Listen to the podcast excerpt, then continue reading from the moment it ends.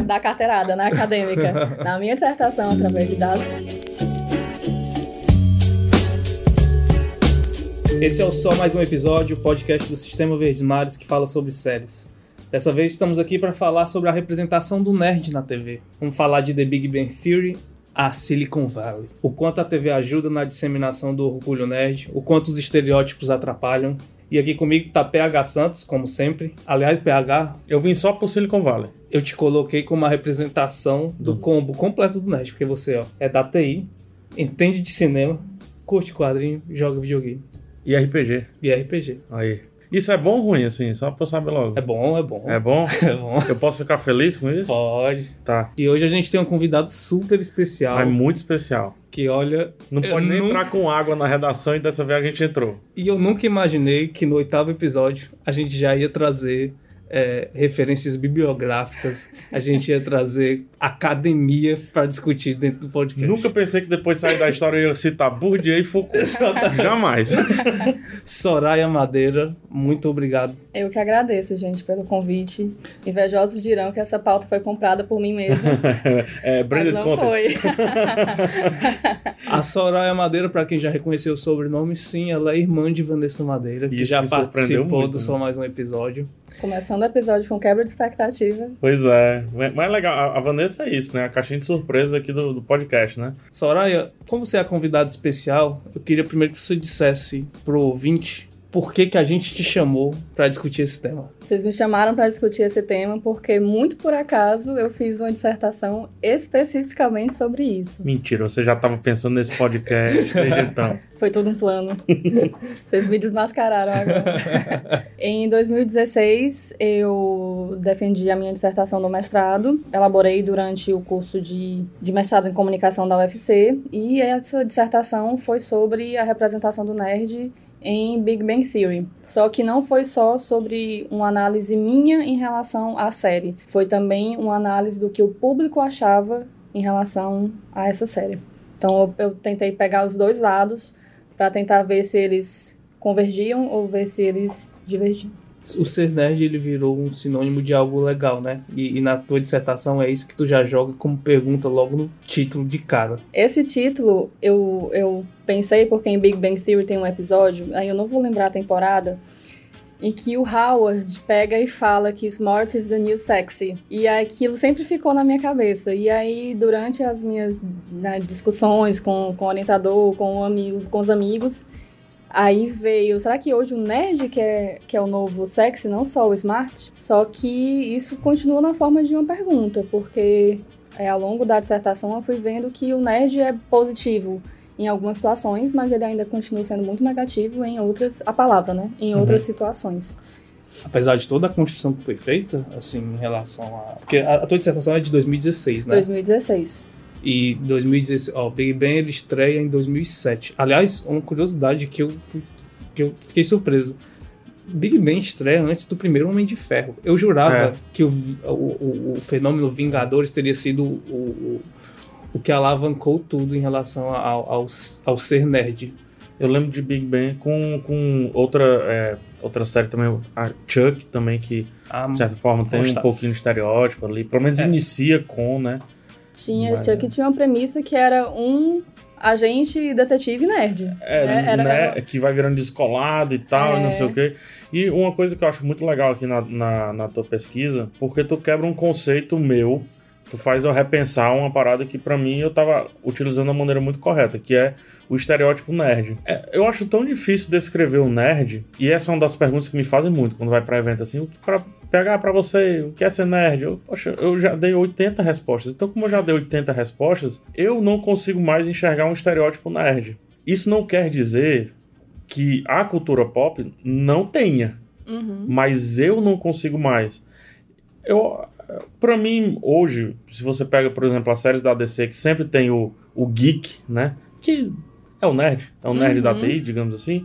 Pra mim, ele é o cara da TI sendo representado. Ele não é o- a figura do nerd que passa pela minha cabeça. Porque antes, como você tava falando, era algo, entre aspas, aí, ruim, era algo que é, é que denotava defeitos da pessoa. O antissocial, o que estudava demais e por isso era antissocial. Quando ela fala aqui no texto que, assim, para ser estereótipo, as bases têm que ser fundamentais. Comuns em, em vários lugares. Exato. E eu fiquei assim, pô, então dentro da minha cabeça eu não tenho mais um estereótipo de nerd, porque eu dei 10 respostas diferentes sobre o que é ser nerd. Mas isso também pode ser, PH, porque você já naturalizou muito o conceito, já tá muito dentro do seu dia a dia. É, eu vejo de, no bastidor, né, também. Isso, então é. pode ser que você já não consiga mais ver tanto esse estereótipo, porque você, desculpa, tá uhum. dentro dele. Vivendo o que é, é ser nerd, porque na minha, na minha pesquisa, por exemplo, que tu colocou na introdução, eu jogo, eu jogo videogame, eu leio uhum. quadrinho, tu gabaritou o que eu tinha eu colocado, aqueles sabe? Aqueles negócios que tem no Instagram, né? É, aquelas bolinhas, os vasinhos do, do nerd. tu gabaritou. Então, talvez você não consiga perceber mais por conta disso. E, e, essa foi uma preocupação minha quando eu desenvolvi a pesquisa, porque esse também é o meu olhar. Uhum. Eu trabalho com nerd desde a época da minha graduação. E aí, na minha, na minha monografia da graduação, o tema era camisetas nerds. Sim. Que na época eu tinha dois amigos que tinham uma marca de camisetas aqui em Fortaleza. E eu queria entender por que, que as pessoas compravam aquelas camisetas. São o que é que elas. Ambos, né? Belíssimos. E Caio eu queria. E o Adams, Caio e o Adams, exatamente. a gente trabalhou junto por um tempo. Eu gostava muito das camisetas. E eu queria entender por que, que as pessoas compravam. Porque, assim, para mim é muito fácil, digamos, eu, eu olhar para as camisetas e eu analisar do meu ponto de vista. Uhum. Mas eu não sou detentora da verdade, então eu queria entender das pessoas, o que, por que, que elas compravam. Então, na época, já trabalhava com isso. Aí, anos depois, retomei essa pesquisa no mestrado, agora com, com a série, e eu fui tentar me aprofundar nisso, do que é que é ser nerd hoje. Por que, que a gente associa o nerd com a TI? Uhum. Por que, que a gente associa com essas outras coisas? Será que, que o nerd nasceu assim? Ou será que a gente que colocou essa, todos esses elementos dentro dessa figura? Será que a gente fica aí numa tendência de todo o tempo tá puxando para esse cenário até antiquado, se a gente pensar bem, porque evoluiu, de certa forma evoluiu.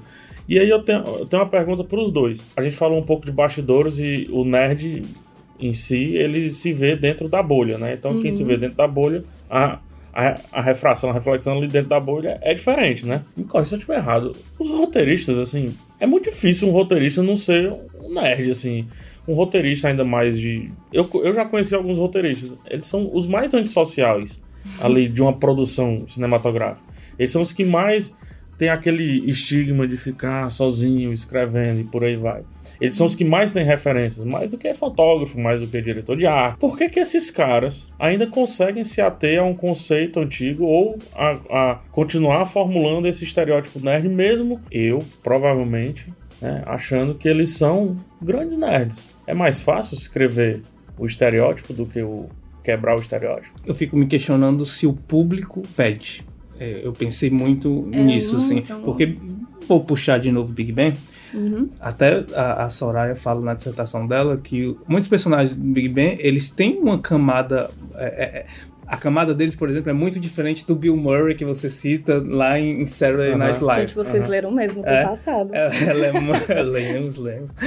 É muito boa a leitura, né? é sensacional, é, porque é, não. eu fico lendo e digo, poxa, é, é eu super tanto ter escrito isso. E olha que eu tava lendo, eu tava lendo ontem, eu tava super cansado, mas foi super fluida a leitura, enfim, é ótimo. Obrigada, gente. Enfim, o, como, como, você fala na, na, na sua dissertação, os personagens ao mesmo tempo eles mostram mais camadas, mas eles não deixam de ter os estereótipos. O Sheldon Cooper Nossa. é cheio de estereótipos. Pois é, parece é, um ventríloco só. Isso. Parece que, assim, o boneco ele vai saindo e tchum, o, ventrículo, o ventríloco puxa ali a cordinha. Tum, não, volte. Uhum. Saindo de pessoas, como eu estava dizendo, que aparentemente são muito parecidas conosco aqui. Com, com você que escreveu, comigo que, que tô vendo o nerd de trás da palavra, uhum. com o Alan, que é. Alan também é outro nerd da peste, né? né? É porque é complicado, gente. Porque, assim, existem esses fatores comerciais por trás, né, da, da, da produção de uma grande série, uhum. e que o estereótipo, muitas vezes, ele tem uma função ali dentro, que é como é que eu passo de uma maneira rápida, ainda mais em séries como sitcoms, que não são séries que dão tempo de você se aprofundar no personagem, como é que eu passo de uma maneira rápida é, uma base da personalidade daquele, daquele personagem. O estereótipo, óbvio que ele reduz, ele muitas vezes é negativo, é pejorativo, mas se a gente for pensar no conceito geral, ele serve para isso, para você transmitir muito rápido um background daquela, daquela pessoa. Se, se fosse um executivo, entrasse um cara de terno e gravado com uma maleta, você automaticamente já sabe Você o que, que ele está fazendo ali. caixinha. é. Isso. E em relação ao como é que um nerd produz um outro nerd tão estereotipado, isso é uma coisa que eu também falo na dissertação, é porque existem tipos e tipos de nerd. Então, muitas vezes, é, você, pelos outros, pode ser classificado como um tipo de nerd, mesmo que você não se enxergue, Uhum. mas você vê aquele cara ali e você fala, eita, aquele cara ali é sem condições, porque ele é muito nerd e como o nerd também pressupõe relações de poder, de o nerd ser em determinados momentos alguém diminuído, mas em outros momentos ele ser alguém engrandecido e detentor de poder. Confundindo muitas vezes com o pedante, inclusive. né? Exatamente. Então ele pensa, quando ele tá na situação de poder, ele pensa, quem tá abaixo de mim? Porque afinal de contas, relações de poder exigem, né, acabam é, exigindo também relações para manutenção desse poder. Uhum. Então, o nerd, quando ele chega ao poder, ele vira meio que Daenerys Targaryen e ele dá um jeito de manter aquilo ali. Então, existem essas diferenças de tipos. Bela referência. É, Assim como existem vários tipos de tiranos, por incrível que pareça, a Daenerys nos mostrou um outro tipo de tirano, né? Outro tipo de tirania. É legal. Mas vocês acham, vo- vocês acham então que há uma evolu vocês concordam que há uma evolução na representação Sim, do nerd, mas vocês acham que ela está ainda longe daquilo que deveria ser? É sim isso? também. Eu vou tomar a palavra da, da Soraya, porque assim, tu falou do Silicon Valley, que pra mim é uma das minhas séries favoritas. Uhum. Não sei se a, se a Soraya assiste. Eu não assisti, gente. É eu não muito terminei le- nem Big Bang é muito legal eu fiquei porque tão cansada da monografia. Tu vai querer Não adicionar- aguenta mais dissertação. né?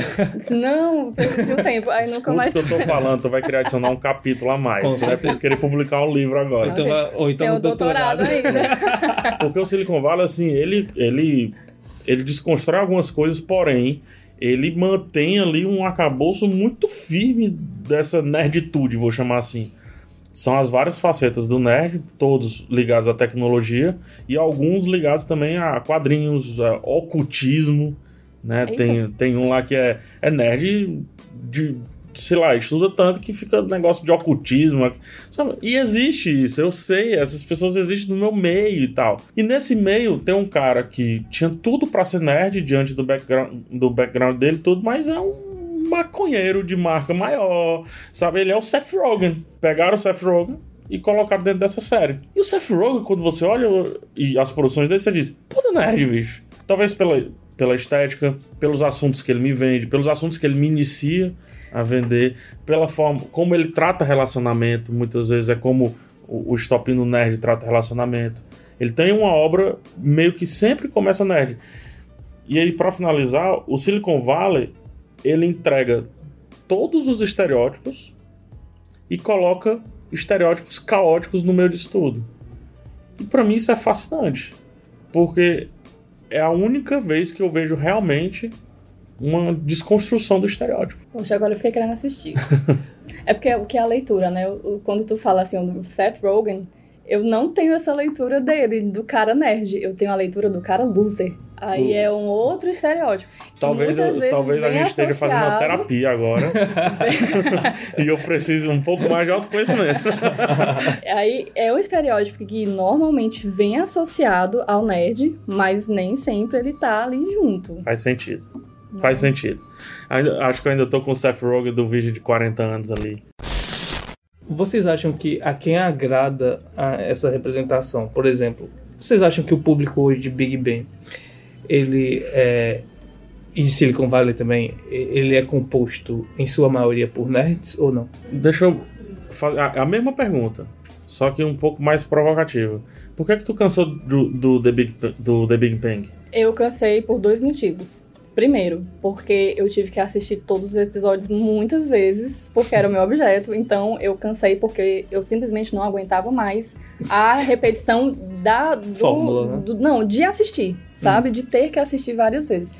Pra mim só melhorou quando eu achei um, blog bendito que tinha todos os episódios transcritos. E aí eu não precisava mais assistir, eu podia só procurar no Ctrl F do amor. A maneira oculta de acompanhar uma série, lendo o roteiro da série. E depois eu parei de assistir, né, depois que a canseira da, do- do- da dissertação passou e eu poderia ter voltado, eu não assisti porque eu simplesmente perdi o interesse nos personagens. E eu não acredito que isso era necessariamente porque eles eram nerds, mas é porque a história não andava mais, sabe? Eles tentaram colocar outras coisas, aí os personagens começaram a evoluir, a casar, a ter filho, e pra mim foi quando a série Degringolou. parou de prestar. Eu gostava mais, e aí aquele momento né, absurdo, eu gostava mais do estereótipo do começo, que eles faziam piadas com Electron, com não sei o que, que eu achava meio bizarro, alguns eu nem entendia, e na dissertação eu fui ver que tinha um time de, de cientistas ajudando nas piadas. Eu acho que no caso de Big Bang também, a- aqueles dilemas e dificuldades de um nerd, eles se perderam, né? Depois você. é, no- no- no- Depois no- eles viram pessoas normais. É, Mas será que não é essa aí que tá. tendência Não é que o nerd vida? não seja normal, tá? Não, a gente é, isso. anormal mesmo, eu assumo. Mas não- será que não é a tendência da vida, assim? Porque, assim, hoje, antes de gravar esse podcast, que é um negócio super nerd também, inclusive tem um episódio do Big Bang sobre podcast, né? É, antes de pagar, de, de gravar podcast, tá pagando conta de luz, entendeu? Ela não é coisa- Vou sair daqui e pagar boleto. é, isso não é cor de nerd, né? Mas será que é- não é essa a tendência? E sim, a vida fica mais chata. Mas né? aí é que tá, PH. Eu acho que existem séries e séries. Tem aquelas séries que retratam a vida e que você começa a série já entendendo que ela vai ser. Que ela vai. Que você vai conseguir se identificar muito mais fácil porque ela é ali aquela vida real. E Uhum. tem aquelas séries que não. E Big Bang não começou assim, não começou com essa série que, ah, vou aqui retratar o dia a dia da É. vida do nerd. Ela Era uma série de aquele, comédia, era um sitcom. aquele estilo aquário. Ela vende. Pois é, então essa mudança, por mais que eu concorde com você no sentido da vida, né? Tipo, a vida é assim mesmo. Uhum. A gente vai ficar dia após dia pagando boleto e tendo é, que ficar preso no trânsito. Mas eu acho que a série, pelo menos essa série, não era o propósito dela. Entendi. E aí, em relação à questão do. Será que os nerds gostam de, de se ver na, naquela série? Eu acho que tu respondeu já. Na minha dissertação, foram vários dados. Aquele momento que a gente coloca a carteira, da carteirada na acadêmica. Na minha dissertação, através de dados é, cientificamente coletados, Num grupo Eu demonstrativo de 600 um- pessoas, só ver 600 como a gente pessoas. leu mesmo. gente, foi muito surpreendente pra mim, inclusive, assim, porque quando eu fui colocar o questionário pra rodar, eu achava que eu não ia ter nem 100 respostas. E aí, em 24 horas, eu tinha 200. Meu orientador Massa. ficou maluco, aí ele deixa aí. Vai recebendo resposta e Massa. quando fechou em 600 a gente O orientador encerrou. que é outro nerd, né? Que é o Ricardo Jorge. que é o Ricardo Jorge, meu queridíssimo É orientador. Que ele é muito nerd, eu acho que ele vai dizer que não é se ele ouvir esse podcast, mas ele também não vai ouvir, porque ele é um nerd retrô. Então ele não vai A gente ouvir. manda, um, manda uma fita cassete. Vamos mandar. Pronto. Vamos transformar esse podcast em quadrinho, que aí ele vai ler. ah, tá. A gente, inclusive, tem um jornalista que faz isso aqui. A gente pode procurar. Pronto. Quando a gente foi né, analisar esses dados, o que é que a gente viu? Que as pessoas que se colocavam, se classificavam como nerds, elas não se sentiam representadas na série de forma alguma, apesar de que elas entendiam que sim, aquele era o, o estereótipo. Mas vocês acham que ainda precisamos ter séries sobre nerds? Vou acrescentar uma questão que também puxei da tua dissertação. Uhum. Citou vários nerds que. Que não, Ah, sim. o, o ser nerd não era o fim, né? Que, Sim. que, por exemplo, ela fala do, do Ross, que é um É, nerd. Ross Geller. O próprio Ted, o Ted de How I Met Your. Inclusive, eu gosto mais do Ted nos momentos que ele é muito nerd, que ele fica pirando com arquitetura, com Star Wars. Pra mim, são os melhores momentos dele. Então, são nerds que são representados em séries que não são sobre nerds. Uhum. E aí é isso que eu ia perguntar a vocês: se ainda precisamos de séries sobre nerds como Big Bang pre- pretendeu ser. Eu acho que sim, mas não como Big Bang. Porque, afinal de contas, que Big Bang Vou já fazer que eu aplaudi serviu... aqui. Vocês não viram, mas eu aplaudi, tá? Porque, afinal de contas, Big Bang já serviu pra mostrar o conceito de nerd, homem, branco, hétero e obrigada, próximo, sabe? Cadê as mulheres nerds que são tão cobertas de hate na internet por esses mesmos homens nerds, brancos, machistas, etc, Inclusive que estão Big Bang, representados né? na série. Exatamente, que estão representados na série. Gente, o começo de Big Bang Theory, as primeiras temporadas, é um negócio bizarro, que me dá um desconforto muito grande de assistir, sabe? É. Então, E Cadê nem as Silicon mulheres? Valley traz isso, né? cadê Também. as mulheres? Silicon Valley traz. Com quem? Mas só que é muito passando, muito passando. Tem, tem a, a hack que aparece, que é melhor do que todos, que fica na surdina e tal. Só que nunca é, é pano de frente, nunca Então, cadê essa menina protagonista? é. é. Cadê o nerd negro? E as dificuldades que esse nerd passa? Ou então, mais ainda, da mulher nerd negra. Uhum. Tem outros Ela estereótipos tá no cinema, né? associados. Ela tá no cinema. Que, que é a Shuri, né? Mas ainda não tem uma série dela. Exato. E assim, temos que esperar para ver como vai ser o desenvolvimento da Shuri, né? Porque já foi dito que ela atualmente é a personagem mais inteligente do universo Marvel.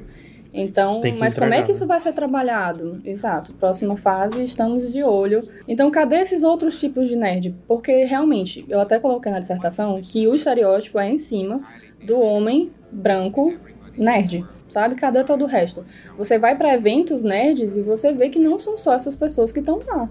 Então, cadê essas outras pessoas? E eu preciso também, aí, né, a minha necessidade como espectadora, eu preciso ver essa- essas outras pessoas sendo representadas da maneira correta. Por exemplo, em The Big Bang Theory, a gente tem personagens femininas nerds, que são a Amy e a Bernadette, mas elas também são o estereótipo feminino da mulher É, nerd. e elas vieram servir ao personagem, entre aspas, protagonista, né? Elas servem Elas apenas para o assim. desenvolvimento É. dos, dos homens aos quais elas estão relacionadas. Inclusive, a mulher que é inserida como protagonista desde o começo, ela não é nerd, muito pelo contrário. Ela é, ela é alvo de ofensa, por, por- tanto por ela não ser nerd, por ela ter outro estereótipo, que é, sei lá, vou chamar do estereótipo da patricinha, né, ser louro e tudo mais. E todas as piadas envolvendo isso também.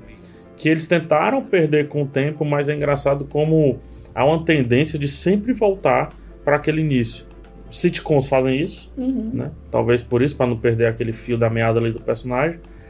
Mas é, é chato, eu concordo. Eu concordo contigo, é chato. E eu também concordo que a gente não precisa de outro The Big Bang Theory. Eu também, eu acho, eu vou além, eu acho que a gente não precisa de outro grupo de nerds fazendo nerdices. Eu acho que a gente precisa de nerds inseridos em contextos comuns, em contextos é, de guerra, em contexto de drama, em contexto de romance e por aí vai.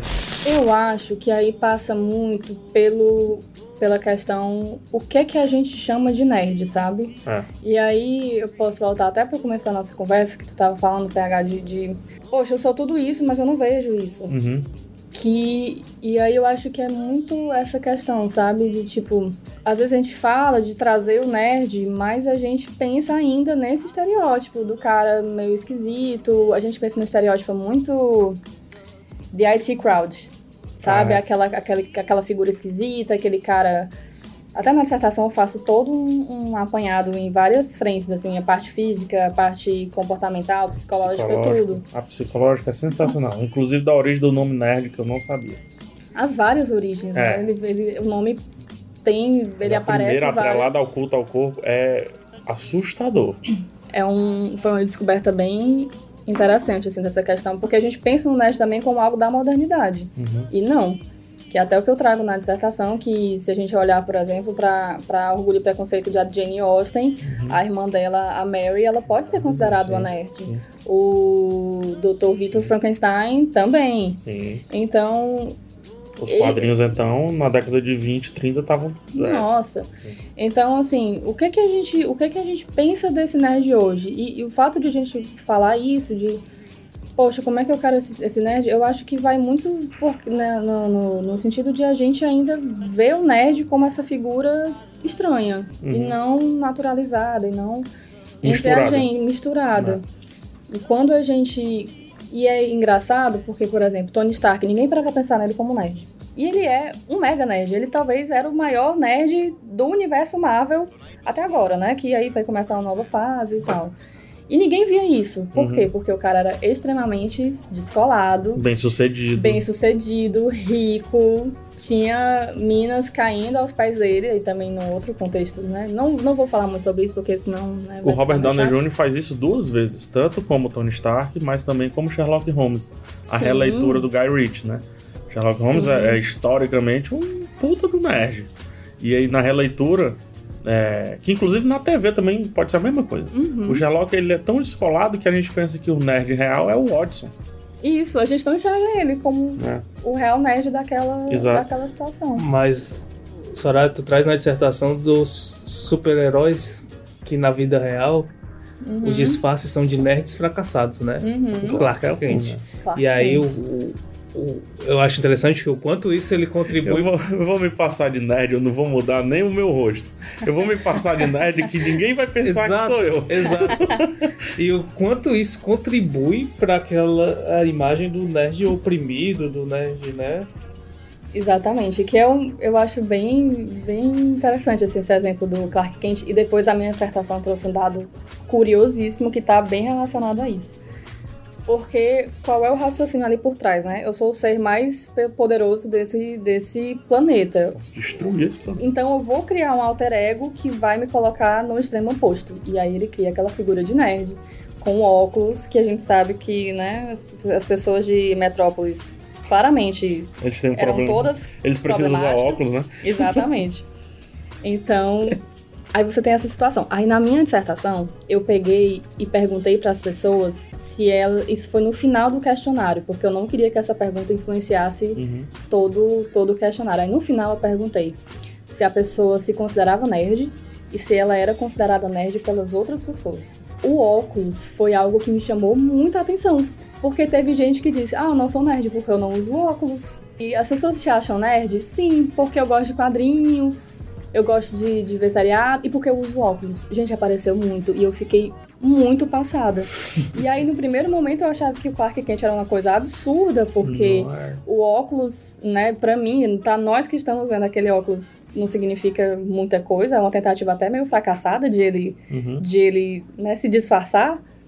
E aí as pessoas, na verdade, enxergam o óculos como um elemento que é ligado ao nerd, e não só isso, aí atribui toda a questão da fraqueza ao, ao lance de você usar óculos. Só que aí eu vou pegando outro personagem. Pra mim, a melhor parte da dissertação é quando ela fala de IT, de IT Crowd, porque eu me sinto representado de 20 formas.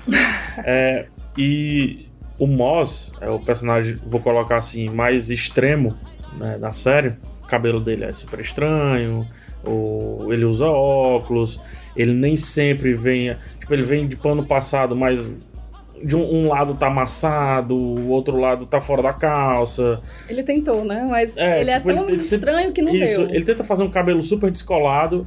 E, pô, eu adoraria ter um cabelo bonitão, encaracolado daquele e tudo, mas não deu, moço. Tá faltando alguma coisa, aí vem assanhado pra- Enfim, ele é isso, né? E quando você olha pro ator, você diz, não, não é o mesmo cara. Não tô falando mais do personagem, tá? O ator, ele praticamente penteou mais direitinho o cabelo, tirou o óculos e colocou um terno normal, assim, vou colocar. E tudo mudou. E tudo mudou. Então o Clark tá muito certo. A gente que tá errado. A gente tá completamente Somos errado. todos os cidadãos de Nós caímos, exatamente, nós caímos no bait de Metrópolis. Logo no início da dissertação, tu deixa, Soraya, uma pergunta que tu já falou que, que deixou que deixou ela em aberta, né, no final. A mudança de imagem dos nerds é real? Uhum. Você já, já deixou claro que tu não tem essa certeza, né? Não, e eu nem sei se é alguma coisa que, que a gente vai ter certeza algum dia, porque é aquilo que eu falei. A representação do nerd, ela muda, e a aceitação, né? Mudam de acordo com o local que você tá é, inserido. Então, em muitas vezes na minha dissertação, eu consegui até provar que o nerd tinha mudado e que hoje ele tinha evoluído para uma coisa mais aceita. E em outros momentos, não, especialmente quando eu escutei o público. Mas em algum momento vocês acham que a TV ela contribuiu que se disseminasse a questão do orgulho nerd? Orgulho nerd é um negócio tão complexo. Eu acho que, primeiro, eu não concordo, de, eu não gosto desse nome, e não concordo que, que deva ter essa abordagem, até porque eu tenho outros movimentos que precisam mais do nome orgulho serem atrelados a ele. Não o movimento nerd. Eu- o que eu acho, Alan, é porque assim, olhando pra minha história, eu passei muito tempo sendo um dos melhores alunos do colégio onde eu estudei. Que a gente estudou junto e eu só descobri hoje. E existia uma pressão muito grande para que eu fizesse as tais faculdades nobres. Direito, medicina. Tendo estudado nesse colégio, você sabe que o próprio colégio fazia, exercia essa pressão. Então existia uma lavagem cerebral. E dentro da minha casa também. Eu tenho um pai formado direito, eu tenho eh, minha mãe que ela é, é policial e tudo mais. Então eles queriam que eu seguisse esse tal da, da- do caminho nobre aí do, do conhecimento, seja lá o que for. Aí eu decidi fazer história. E foi um baque, assim. A faculdade, a- a- o colégio veio conversar comigo. Sério? Eles vieram conversar comigo. Poxa, mas você sempre tá aqui nos top 5 e tudo. Por a que gente que você vai fazer colocar o teu história? no, no anúncio do É, jornal. tem esse ponto comercial, mas também tem o lance social da pressão. Dentro de casa foi igual. E por aí vai. Porém, esse mesmo cara fez, cursou história, no sétimo semestre resolveu fazer computação. Antes de terminar o curso, já estava ganhando mais do que minha mãe ganhava quando estava, sei lá, no auge da carreira dela. E daí ela viu isso e disse: Hum, parece que é legal. Esse negócio aí de ter um filho estranho dentro de casa, lendo quadrinhos que quando falta energia liga- é, acende a vela e não para de ler quadrinhos. Parece que é legal. E hoje minha mãe acha o máximo. Então eu acho que foi isso que aconteceu. Me odiando me colocar como nerd, porque eu não gosto da alcunha, mas nós provamos que dá certo. Entendeu? Eu garanto que a senhora provou que dá certo para várias pessoas, inclusive para várias pessoas que duvidaram que ela deveria fazer uma dissertação a respeito desse tema. Tô errado? De jeito nenhum, teve muita gente. Mas nerd, ou besteira. Qual a validade acadêmica desse assunto? então agora eu tô gravando um podcast. então, é, eu acho que nós provamos o contrário. Esse é o ponto. E isso é analisado aqui também, no- na dissertação da, da Soraya, quando ela fala do Leonard, que fala muito, né, o backstory dele é muito sobre problemas ali na infância, do relacionamento com, com, os pais também, de como ele sofria outros tipos de pressão, eram outros vetores diferentes do, do meu, mas levavam ele a ter uma percepção do mundo que eu também tive, e por aí vai. Então, respondendo a tua pergunta de uma maneira bem longa, é isso. É, pra mim, tudo, PH, acho que também tá muito relacionado. Assim, óbvio que pra você teve né, a, a perspectiva da sua família que viu aqu- aquilo acontecendo Uhum. na prática. Sim.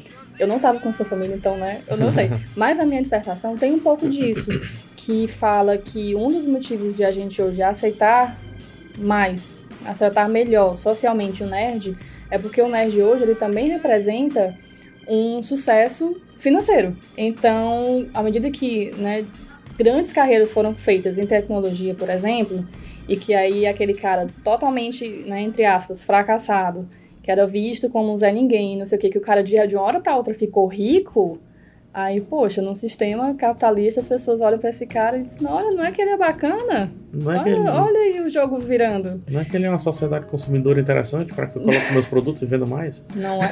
E o nerd é uma figura que é completamente baseada no consumo.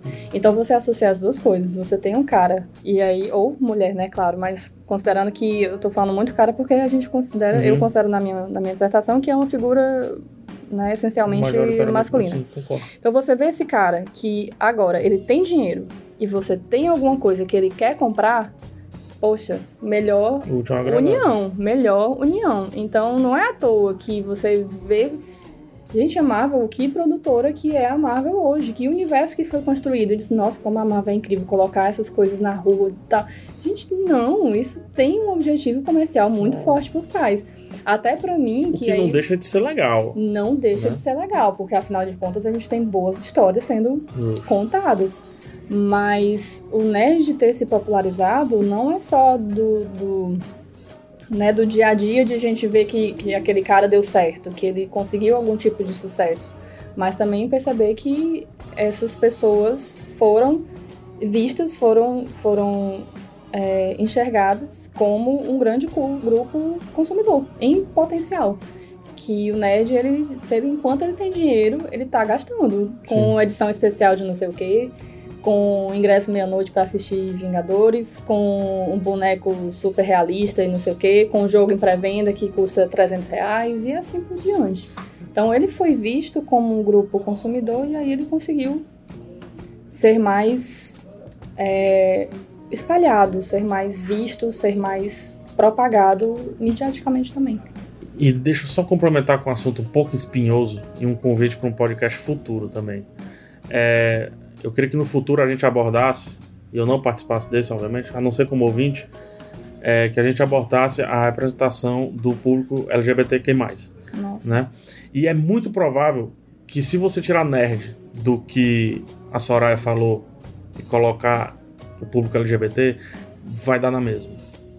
Conversando com os meus amigos, eles se veem também muito agarrados assim, peraí, eles estão representando a gente, estão jogando a gente, porque, porque a gente compra, a gente gosta de consumir, a gente gosta de marca boa, a gente gosta de se vestir bem, de usar produtos de beleza que os homens não usariam, os cis, né, não usariam Uhum. e por aí vai. Né? Então, assim, não vamos também é, romantizar muito, porém, é como ele, como um dos meus amigos falou, ele é, é bem legal porque ele é da, da moda, né? ele é estilista, bem respeitado na cidade. E ele fala, não vamos romantizar, mas por outro lado, é legal. É exatamente isso que eu acho. Essa motivação inicial ela vai se perder. Como praticamente todas as motivações iniciais sociais, elas se perdem, inclusive a do nerd. Foi mais ou menos isso que eu pensei, PH, quando saiu Mulher Maravilha.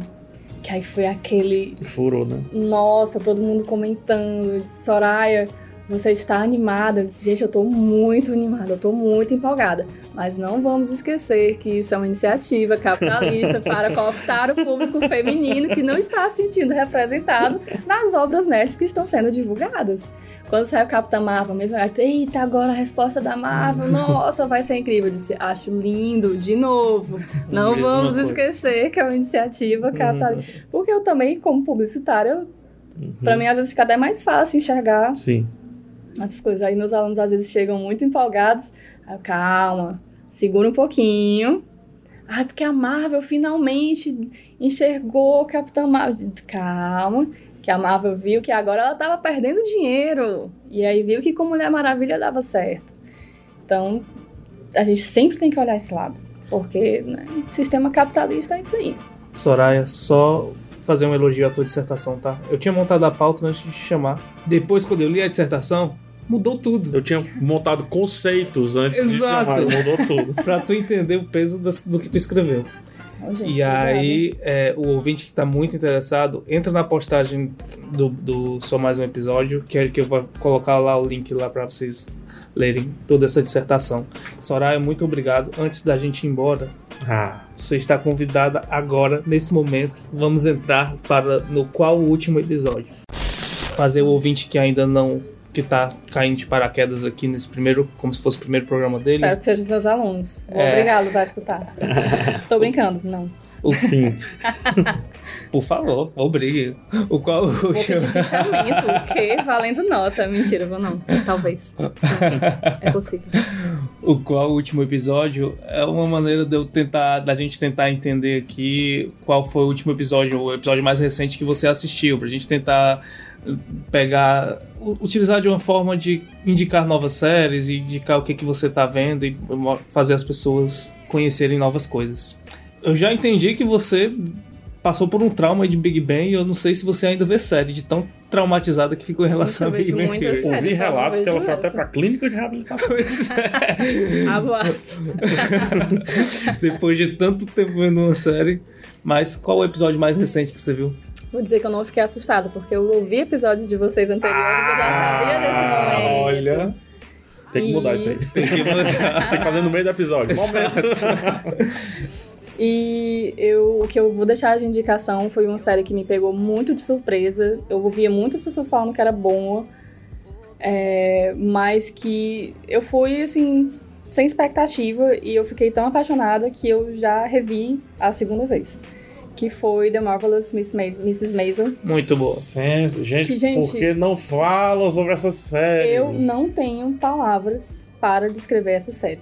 Não tenho, assim, porque ela me pegou muito desprevenida. Eram de, de é, produtores e- roteiristas que eu já conhecia, porque eram, são dos mesmos criadores de Gilmore Girls, Uhum. que é uma série que eu amo desesperada. Depois de, do revival de Gilmore Girls, eu tinha ficado muito decepcionada. ah, eu acho que foi isso também que baixou um pouco a minha expectativa.